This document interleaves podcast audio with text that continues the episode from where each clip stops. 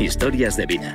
Un podcast del Observatorio Vodafone de la empresa para autónomos y pequeñas empresas. Con Macarena Berlín. Para volver a mi tierra he tenido que venderla en conserva. Con esta frase explica su negocio Fran Senra, un autónomo que vive en Madrid, Nueva York y Chicago y que un día decidió volver a su tierra, a Sanlúcar de Barrameda, Cádiz, y dedicarse a vender los guisos marineros típicos de su barrio. Fran es nuestro invitado hoy en Historias de Vida, el podcast creado por el Observatorio Vodafone de la empresa para acompañar, inspirar y ayudar a autónomos y pequeños empresarios en estos tiempos difíciles. Empezamos.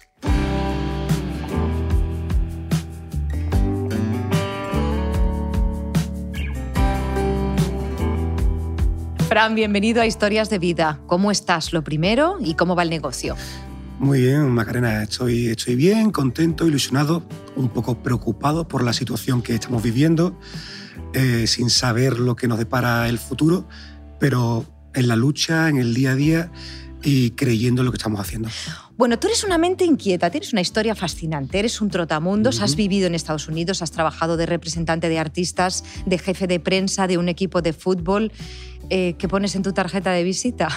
Que soy Fran Senra, eh, un soñador y un sanluqueño de pro eh, que un día ah, dijo, estoy un poco harto de vivir fuera de casa, quiero volver a mis raíces, quiero volver a ser feliz. ¿Cuándo y por qué decides volver a tu tierra, a Sanlúcar de Barrameda, y poner en marcha un negocio? Yo recuerdo, por ejemplo, en Nueva York o en Chicago, que me iba a ver la NBA, que me encanta. Pero por otra parte, mi hermano antes me decía que estaba viendo la puesta de sol en Sanlúcar. y entonces decía, sí, estoy viendo a Pau Gasol, que es mi ídolo, pero en cambio me estoy perdiendo esa otra parte. Dicho esto, un año después, viendo que no había opciones de trabajo, entre manzanilla y manzanilla con un amigo, se nos ocurrió meter en un tarro de cristal eh, pues gran parte de la gastronomía sanluqueña que es muy rica. Entonces empecé a indagar, a indagar, a indagar y ahí poco a poco, poco a poco, eh, fui creando lo que hoy es Conserva Senra. Conserva Senra que empieza primero con conversaciones con un conservero, ¿no? Entiendo que nunca se había hecho algo así. No, nunca se había hecho así es un producto pionero en el mercado eh, porque antes no se sabía si el choco al pan frito o los langostinos al ajillo y manzanilla o las papas con choco se podían hacer en conserva. Gracias a este maestro conservero eh, pudimos trabajar durante muchos meses eh, en saber si se podía hacer este tipo de guiso y si se podía comercializar sin conservantes ni colorantes. Mi madre, que es la dueña de alguna receta, Ah, fue la que venía desde las 6 de la mañana casi todos los días a enseñar a una serie de cocineras a hacer nuestros guisos. ¿Tu madre cómo se llama? Amalia. Amalia fue la gran asesora empresarial. Eh, y la gran currante, la que más se sacrificó y la que enseñó a una serie de, de señoras a hacer los guisos que ella siempre había hecho en casa. Creo que al principio ibas tú casa por casa vendiendo estos guisos en conserva. Bueno, casa por casa, no, tienda por tienda en Sanlúcar y en, la provincia de Cádiz, porque tienes que explicar lo que estás haciendo. Que choco al pan frito, tú lo has hecho en conserva, sí. Y ahora Déjame que, lo pruebe. Claro. Y ahora eh, tienes que hacer una labor pedagógica de comunicación muy grande y que la gente sepa eh, qué clase de guiso estás vendiendo, eh, mm, a qué saben por qué deben probarlo, por qué deben comprarlo. Hablando de esa gran labor de comunicación, para ti las redes sociales son importantísimas desde el principio y creo que hay un post que es ya el punto de inflexión. Sí, eh, yo no quería que mi imagen saliera nunca en, ni en televisión, ni en prensa, ni en redes sociales. Menos teniendo un hermano gemelo. Menos teniendo mi hermano ¿Os parecéis físicamente? Sí. Vale. Eh, él siempre dice que yo soy más feo, pero bueno, lo, lo, acepto. Eh, pero em, es cierto que una vez, eh, cuatro o cinco semanas después de empezar poco a poco con Conserva Senra, puse una foto mía con mi, mis bebés, ¿no? con mi conserva, ah, donde explicaba, soy Fran Senra, nací en San Lucas de Barrameda, he vivido en tal, tal, tal, tal, tal, y ahora me dedico a esto. Eso fue un boom, fue un pelotazo, sobre todo en la zona, en LinkedIn, ¿no? que es una red social eh, profesional. Que es como poco personal. Pero eh, me compraron la historia porque creo que eh, fui y soy muy transparente. Y todo el mundo tiene la necesidad de, escuchar historias como la suya. Y a mí no me da vergüenza de, de, contarlas. Yo no cuento, eh, mi empresa factura 500 millones, tengo un jet privado, cinco chalets, y etcétera, etcétera, etcétera. Yo cuento la realidad. Lo bueno y lo malo del ser emprendedor. Lo bueno y lo malo eh, de lo que me está pasando eh, durante, durante el día. Aportar historias personales. Podemos tomarlo ya como el primero de los consejos para manejar las redes sociales, de las que hablaremos en unos minutos.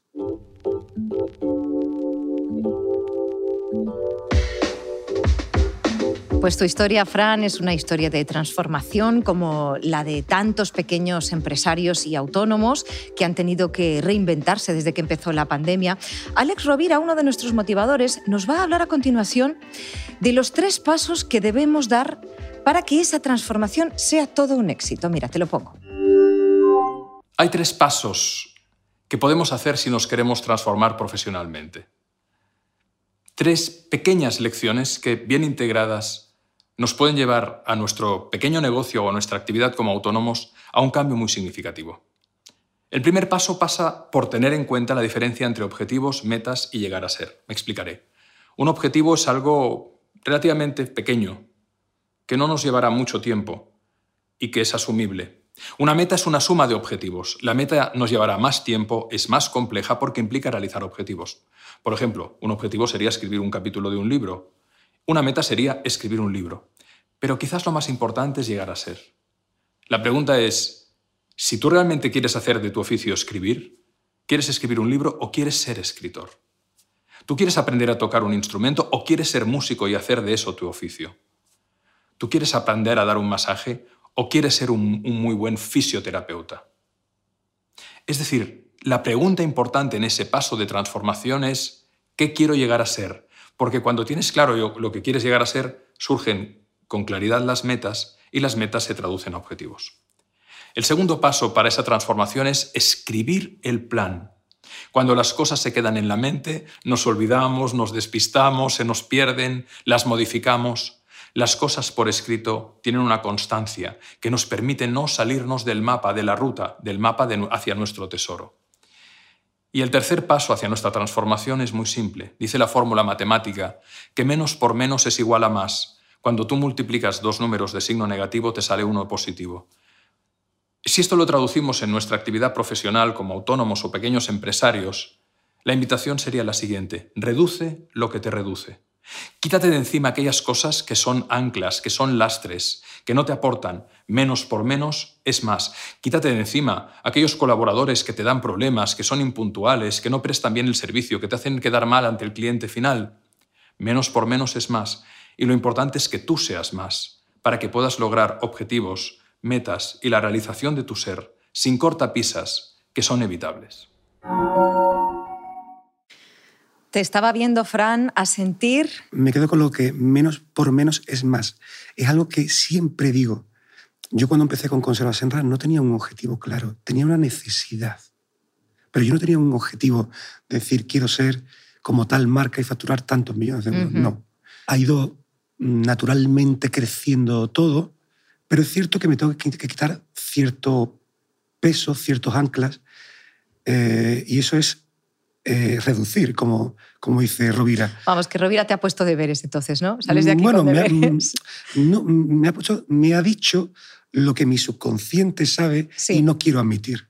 Bueno, afortunadamente eso es lo que hacen nuestros motivadores, ¿no? Ser como esa voz que nos recuerda qué es lo que tenemos que hacer y dónde tenemos que ponernos las pilas. Muchísimas gracias, como siempre, a Alex Rovira y al resto de motivadores, a Marta Romo, a Pilar Jericó y a Mario Alonso Puig. Cambiaste de vida al volver a Sanlúcar y arrancar un negocio novedoso. Esta decisión, fíjate, nos ha recordado mucho a la que tomó en su día una persona que estuvo aquí, también sentada donde estás tú, es Carmina Núñez, una ex ingeniera informática, que también fue una valiente. Mira, te lo voy a poner. Yo llevaba ya 14 años como, como, directora de sistemas de información y en el 2012, en la otra crisis, en plena crisis, pues me vi obligada a cambiar de, de trabajo y decidí hacer de mi pasión un gran reto profesional. Decidí que iba a crear eh, una empresa de nubes gourmet, una empresa de un producto único, de un producto eh, desconocido hasta la fecha. Creé la primera empresa en España en comercializar y distribuir nubes de azúcar gourmet y ya llevamos seis años. Y bueno, pues aquel, que aquel o aquella que se fue a su casa diciéndome algo tan bonito como esta mujer es tan loca, pues eh, bueno, espero que dentro de seis años haya cambiado de opinión. La empresa se llama Nubes Artesanas Lemon Jelly Marshmallows. Están buenísimas. Y si queréis saber más sobre este negocio, sobre cómo empezó, lo tenéis todo, el episodio completo, en la web del Observatorio Vodafone de la empresa, observatoriovodafone.com. Estás escuchando las historias de vida de autónomos y pequeños negocios como el tuyo, con Macarena Berlín.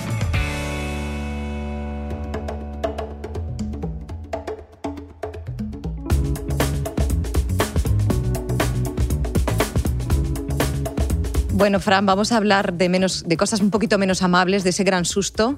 ¿En qué momento os pilla la crisis del coronavirus y cómo os afecta? Bueno, eh, primero, eh, al ser una empresa pequeñita, todo lo que fuese sumar era positivo. Obviamente no teníamos infraestructura de personal y, y tal, pero también es obvio que si nuestro canal principal era el Oreca, es decir, hostelería y tal, se cierra al 100% y nos coge de como todo el mundo. Es decir, ¿qué está pasando aquí? Teníamos que saber, eh, oye, qué hacer o qué otro camino tomar, ¿no? Entonces creamos una tienda, tienda online que no teníamos. Es decir, después de dos años no teníamos tienda online, principalmente porque al ser tan pequeñito y casi dedicarme yo en cuerpo, en cuerpo y alma a todo, yo no podía hacer los pedidos online para nuestros clientes, ¿no? Eh, afortunadamente, eh, Adolfo, eh, que es mi actual socio, que entró en la sociedad hace un año y medio, eh, me ayudó en todo este proceso y poquito a poquito pudimos ir recuperando parte de lo que estábamos perdiendo. Aún así, hoy en día está costando mucho pues, recuperar todo lo que no habíamos perdido, pero lo que dejamos de, claro, de, Fran, es que estoy alucinando porque el 90% de vuestros ingresos eh, llegaban a través de ese canal, de Loreca, de hoteles, restaurantes y cafeterías. Entonces teníais web, pero no teníais la tienda online. Es decir, tenéis que crear esa tienda online desde cero. Esta situación os empuja al salto digital más grande ¿no? que se puede hacer. Pero ¿y cómo hacéis la web? ¿Con qué, qué, utilizáis para hacer? ¿Qué herramientas? Bueno, eh, tenemos un WordPress ahora para yo poder también eh, subir cosas, ¿no? Eh, incluso notas de prensa. ¿Te hicieron el diseño del WordPress? Sí, me hicieron el, diseño. Pero ahora lo manejas tú, entiendo. Mm, bueno, tenemos una empresa que lo maneja, pero principalmente cuando tengo tiempo lo hago yo. O sea, que uno aprende a manejarlo, claro. Sí, aprende a manejarlo porque si yo soy el que hace las notas de prensa, soy el que hace la comunicación, soy el que dice cómo eh, sacarle partido a nuestro guiso, también me gusta eh, subirlo directamente a Internet. Claro, y hablamos de este proceso de compra. ¿Cómo es? Es muy fácil. ¿Cómo hago? Eh, entras en conservasenra.es. Sí. Y eh, bueno, directamente. Elijo mi producto, ¿no? Sí, que sí, está sí, como fácil. En la tienda online y tal. Y, y, bueno, ya luego nosotros cuando te llega la cajita, te mandamos unas especificaciones para decir cómo sacarle partido.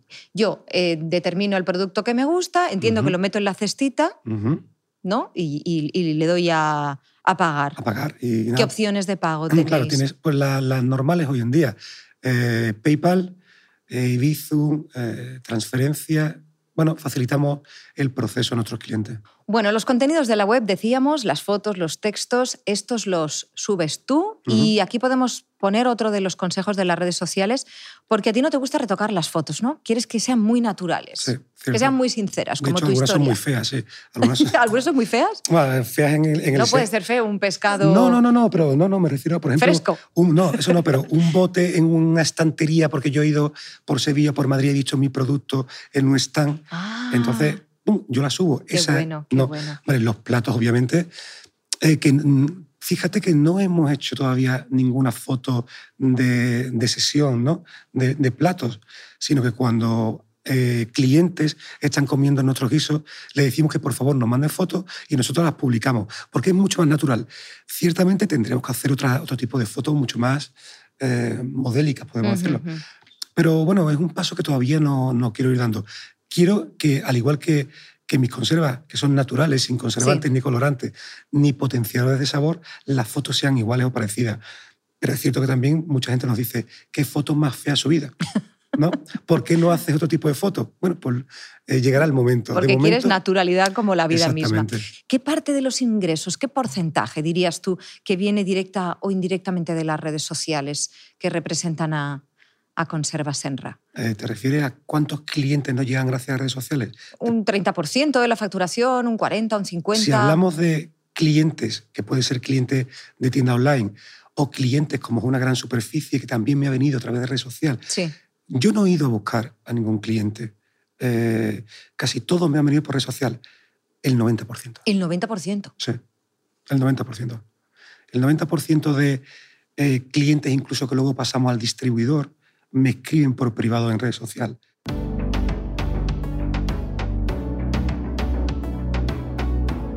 Bueno, Fran, estarás completamente de acuerdo con que el coronavirus no solo ha afectado a nuestros negocios, es un hecho que también ha influido en, nosotros, en nosotras como personas que nos hemos sentido vulnerables, desbordados muchas veces. Hemos experimentado una serie de síntomas que podríamos además englobar en un término, de hecho se está haciendo, fatiga pandémica.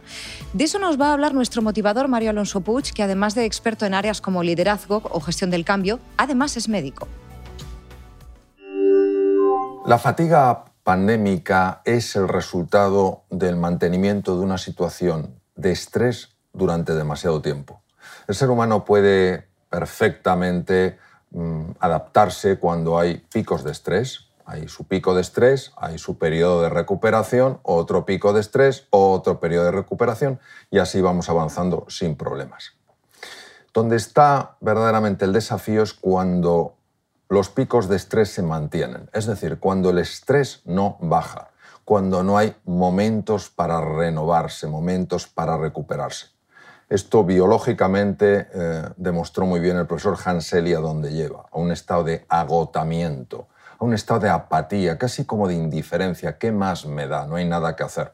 Hay personas que caen en una depresión y sobre todo lo que con mucha frecuencia se observa en los estados de eh, fatiga pandémica es la tendencia al aislamiento, la tendencia a una soledad, como que la persona se quiere retirar del mundo, el mundo le pesa demasiado.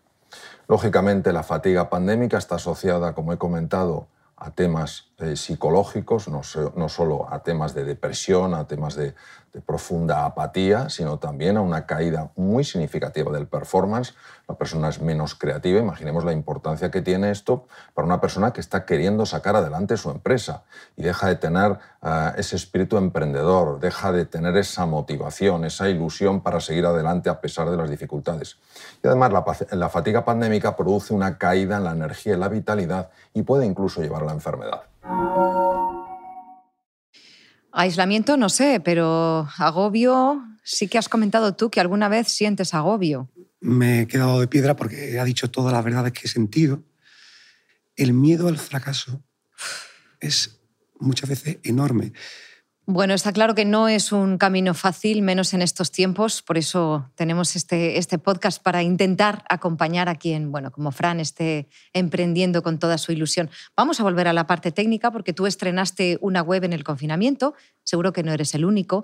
Por eso hemos pensado que este vídeo nos puede interesar. La directora de marketing de Forum One, Cristina Crowley, es experta en, en montar webs desde cero y nos va a dar algunos consejos de cómo crear una buena web comercial. Aquí va un fragmento. Si acabas de desarrollar tu nueva página web, esto es solo el principio de una enorme estrategia digital. Y si, por ejemplo, creas un nuevo logo o un eslogan, debes asegurarte de que todos tus recursos, incluidos tus canales en redes sociales, boletines de noticias, tarjetas de visita, o cualquier documento impreso estén relacionados con esa nueva imagen de marca. Es muy interesante el vídeo completo si lo queréis ver. Ya sabéis que lo tenéis en la página web del Observatorio Vodafone de la empresa, observatoriovodafone.com.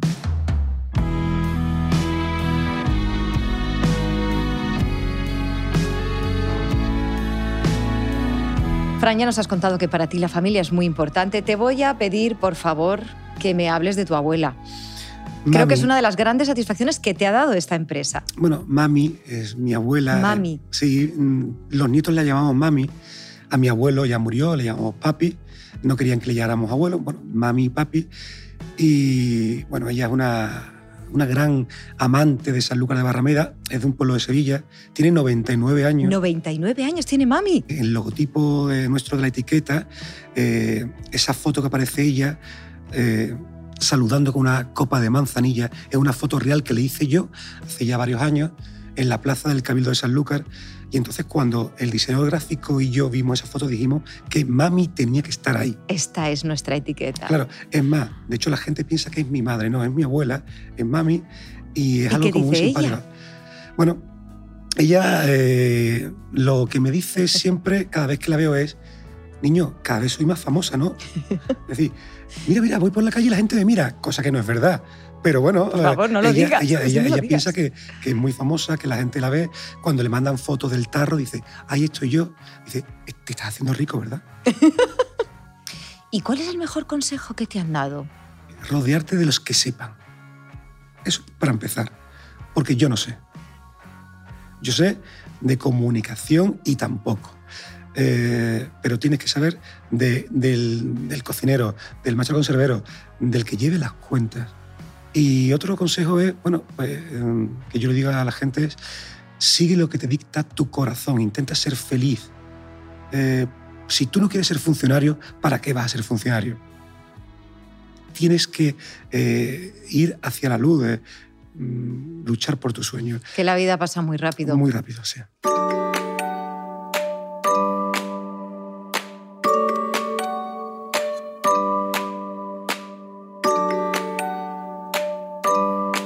Por mucho currículum que tenga, no olvido de dónde vengo. Esta es una frase con la que Fran resume el amor que siente por su tierra, Sanlúcar de Barrameda. De ahí salen estos productos, que son la base de una empresa que, como nos ha contado, empezó siendo un sueño y hoy es una realidad. Fran, muchísimas gracias. Gracias a vosotros. Mucha suerte y de nuevo un besito fuerte a mami.